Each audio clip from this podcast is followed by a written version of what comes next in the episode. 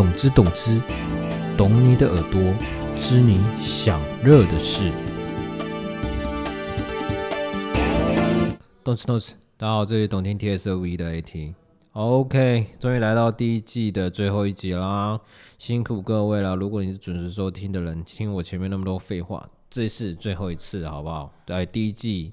的完结这样子，不代表我以后不录了，好不好？之后再麻烦各位了，大家点阅点阅起来。好，就是呢，这一集其实跟音乐本身没有那么多大的关系，它反而是衍生出因为玩音乐这件事情，我们要探讨的事情。为什么玩团的人就是特别的帅，好不好？这其实是有科学根据的。今年呢，因为疫情的关系，表演骤减，但这完全不减有玩乐团男性们的。魅力啊，maybe 荷包缩水蛮多的啦，对，这大家都蛮辛苦的，但这完全不减他们的率性和魅力。今天就是要来跟大家来聊聊看，为什么高中、大学大家都抢着要去乐音社、吉他社学唱歌、玩乐器呢？其实就是一个点，专注在一件事情的人，他的模样就会闪闪发亮。这事情不。呃，不局限于呃什么乐器或者什么，不管是运动还是你要学，你要做什么事情，其实都一样。但为什么玩乐器就是玩团特别容易，就是特别帅呢？今天就来跟大家讲一下它的科学根据以及客观的那个，就是要怎么看这样子。好。就是呢，其实专注的人最闪闪发亮，是因为从进化论开始来谈音乐对大家的重要性，它其实就是一种不用开口的语言。其实呢，我今天准备了很多呃一些学术性的资料来跟大家分享，所以待会如果大家听的不飒，哎，不是不飒飒，就是听的觉得好像就是照本宣科，我会。告就是一段一段一段落一段落的跟大家好好的分析这样子，所以大家希望大家都可以认真听上去，耶。好，其实呢，就是达尔人达尔文认为啊，就是做音乐会用到的多项能力，大多都可以作为良好经营的。指标，所以好的音乐呢，其实就像鸟唱歌一样，有助于提高求偶的成功率哦。所以它其实好音乐这个东西，它其实就像一个催化剂，它可以就诶，可能在就是荷尔蒙上面有产生不诶不同的一些变化这样子。这近两百年前的理论，直到呢近诶最近才会被才被证实这样子。呃，最近有科学家呢，他就做了实验了，找了一些异性恋的男男女女，要求他们为异性的照片打吸引力评分，并且在过程中不时就是穿插了一些背景音乐。那结果在显示呢，就是在搭配音乐的时候呢，男生的平均得分会比没放音乐时还要来得高，更容易让异性表示 OK，我可以跟他约会这样子。而且越刺激复杂的音乐，效果反而越好。那这可能和大脑中的同时处理两个刺激时会产生的唤醒转移效应有一点关联，因为你的心理状态啊，实际上是被 A 刺激唤醒，但潜意识呢却误以为这是跟 B 刺激有关系。所以举个例好了，就是可能站在吊桥上呢，就是惧高症会让你心心蹦乱跳这样子，但如果能在这时候趁乱告白，你就可能。以为 这份紧张感是因为对他心动了，这有没有很熟悉？就好像就是在英雄救美的时候，就是很危急的时候，女生被可能就是千钧一发之际被一个男生所救，那女生很可能就会因为呃，就是刚刚讲的唤醒转移效应而爱上了那个救她的男生这样子，所以。呃，在这个实验中呢，人们可能是因就是回到那个实验，人们可能因为听了音乐产生的欣喜愉快的感觉，却在潜意识中误以为眼前的陌生男子是真的帅。OK，所以。这样大家也没有懂，就是其实你有在有音乐的一个状况下，你会觉得这个男生帅，其实并不是他真的长得帅，而是他散发出的那气质和音乐的一个催化。所以说，就算没有能力玩好音乐，也要在懂得时机放点助兴好音乐，然后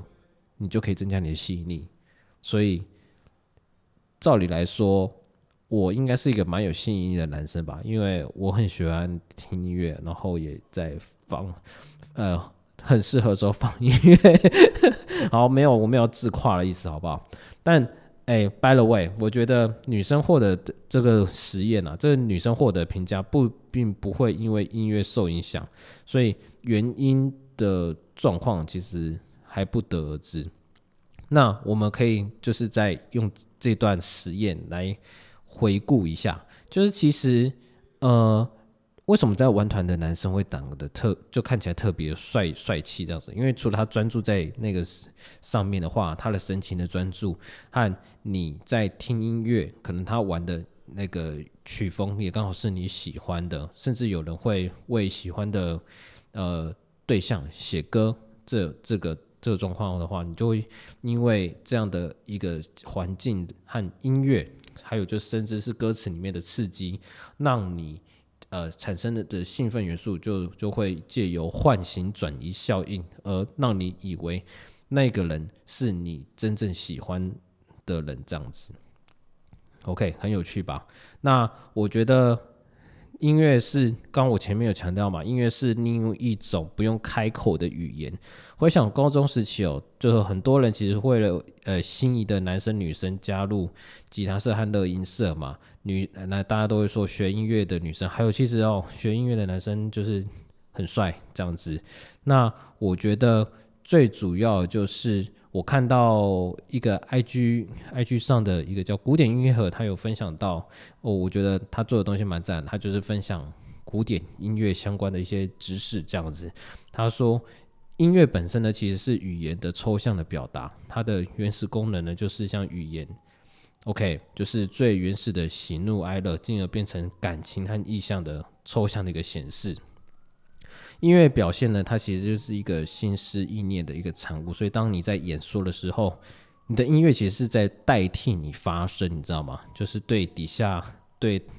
全场的观众去传递你的情感和交流，这样。所以人与生俱来对于音乐的审美能力，你在沉浸其中的时候，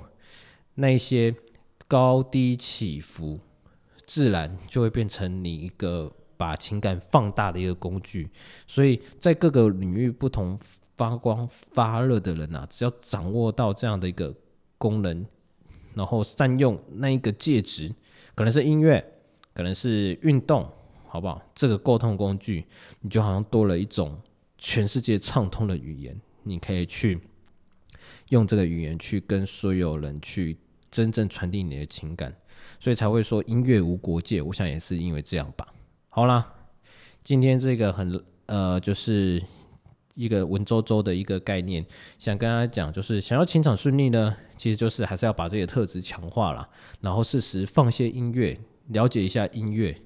从这方面去切入，会比星座的呃一个一个判断，可能会是一个你对于